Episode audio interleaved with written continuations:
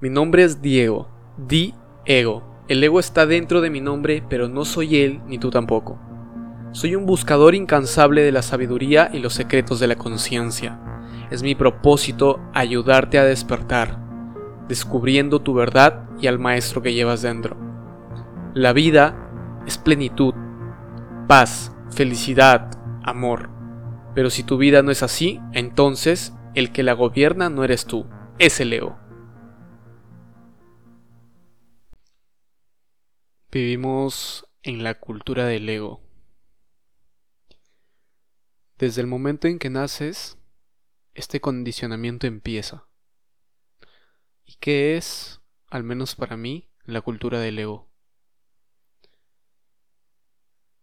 Son todo ese sistema de creencias que te identifica con algo que realmente no eres. La cultura del ego tiene que ver con la competición, tiene que ver con la supervivencia del más fuerte, tiene que ver con el materialismo, tiene que ver con la superficialidad, con todo, absolutamente todo aquello que no somos. Somos muchísimo más que eso muchísimo más grandes que solo este cuerpo humano. El ego se define como la falsa identificación del yo. Es creer que solamente eres un cuerpo humano. Este cuerpo es como un traje, como un traje espacial. Naces con un traje espacial, pero en el transcurso de la vida la gente observa mira ese traje, te lo celebra, te empieza a, colocar una identidad en base a ese traje y terminas creyendo que tú eres el traje. Tú no eres el traje. Tú eres quien está adentro de ese traje. Viví mucho tiempo en esta cultura del ego. Viví creyendo que tenía que ser mucho más que los demás, que tenía que sobresalir para que me reconozcan. Viví creyendo que mi felicidad estaba en las cosas que podía lograr o que podía tener. Porque la cultura del ego es la cultura del hacer tener. Absolutamente de todo menos del ser. Y el ser es lo que realmente somos. Es realmente nuestra esencia. ¿Cuántas veces nos han dicho que tenemos que lograr esto y aquello para ser alguien en la vida? ¿Acaso ya no somos alguien? Un ser humano no vale por lo que hace, no vale por lo que logra, no vale por lo que obtiene o las cosas que tiene. Un ser humano vale por lo que es, por lo que realmente es en esencia. Déjame preguntarte, ¿sabes quién eres? ¿Estás seguro de saber quién eres? ¿Crees que eres tu nombre? ¿Crees que eres tu cuerpo? ¿Crees que eres las cosas que tienes o que logras? ¿Crees que eres eh, por el lugar en que naciste? ¿Crees que eres tu nacionalidad? Si es así, déjame decirte algo. No te conoces. No te conoces. Y vivir identificado con el ego es la fórmula perfecta para el sufrimiento. Porque el ego solo sabe de más, más, más y más. El ego no entiende que realmente ya somos todo, que nacemos de una fuente divina y por lo tanto somos lo mismo que nuestro origen. Si nuestro origen es una fuente divina es porque nosotros también somos divinos pero la historia, los poderes políticos, económicos, se han encargado de poner siempre ese poder infinito afuera de ti. En las religiones, eh, en las culturas politeístas, con distintos tipos de dioses, el dios del sol, el dios de la luna, en la cultura griega, luego pasando al monoteísmo, cuando había un solo Dios y el poder seguía estando fuera de ti. ¿Cuándo lo vamos a ver? ¿Cuándo vamos a despertar para darnos cuenta que ese poder está dentro de nosotros?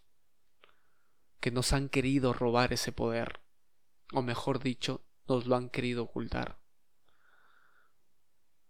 No quieren que veamos el poder que reside dentro de nosotros, porque ellos perderían poder, porque ya no pueden controlarnos, porque simplemente no servimos para su sistema capitalista.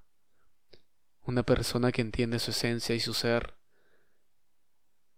es dinero perdido para los grandes intereses mundiales. Es una persona que no enferma, es una persona que no tiene que ahogarse en alcohol, es una persona que no contribuye, entre comillas, a la industria del entretenimiento.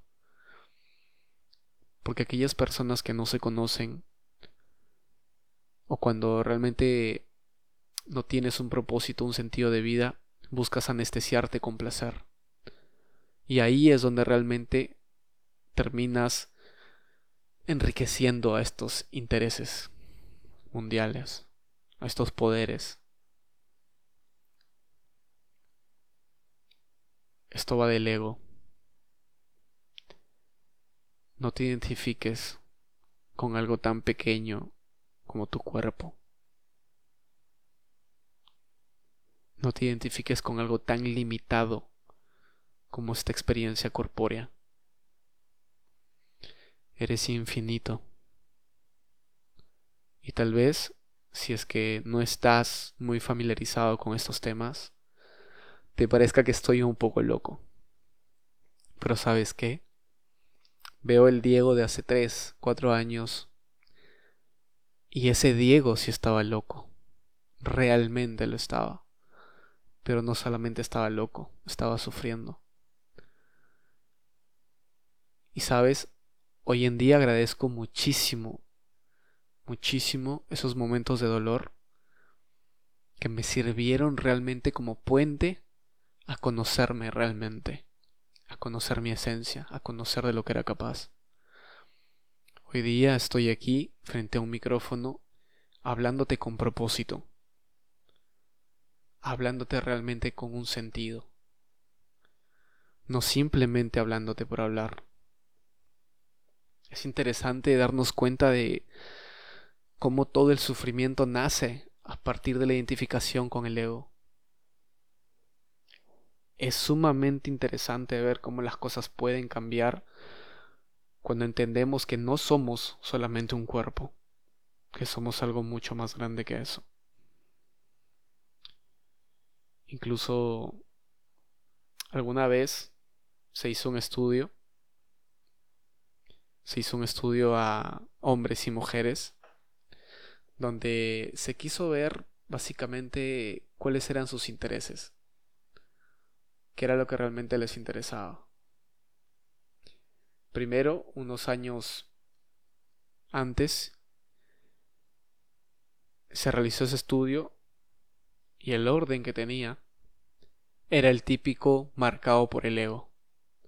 Es decir, en hombres lo primero era obtener riqueza, ser el gran hombre, alcanzar el éxito, en cuarto lugar, placer y diversión. Y en el quinto, ser respetado.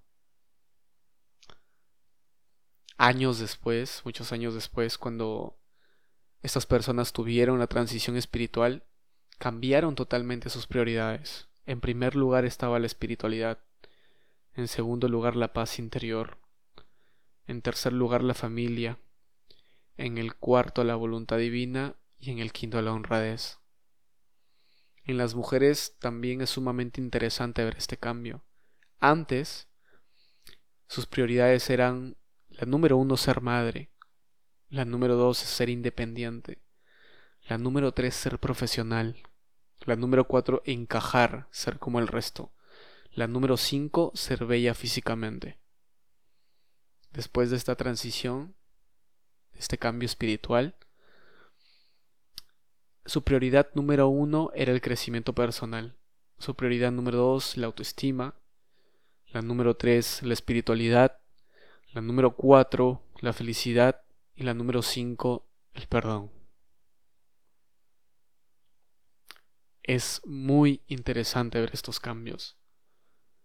Es interesante ver cómo puede la persona pasar del ego al amor, hacia un yo más íntimo. Es siempre un cambio para mejor. Pasa a dejar de ser importante solamente el acumular dinero, riquezas, y comienza maravilloso eliminar el estrés de nuestras vidas, recuperar nuestra, nuestra autoestima, nuestro amor propio y conectarnos realmente con nosotros mismos. Todos los caminos que atravesamos nos guían hacia un despertar de conciencia. Puedes tener este despertar a través de momentos dolorosos como también puedes tener este despertar haciendo conciencia, estando atento a las señales. Tú decides qué camino tomar.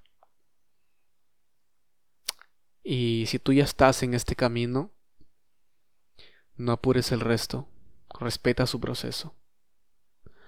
Todos, todos tenemos nuestro momento. Todos tenemos un destino. Todos volveremos a esa fuente, al fin y al cabo.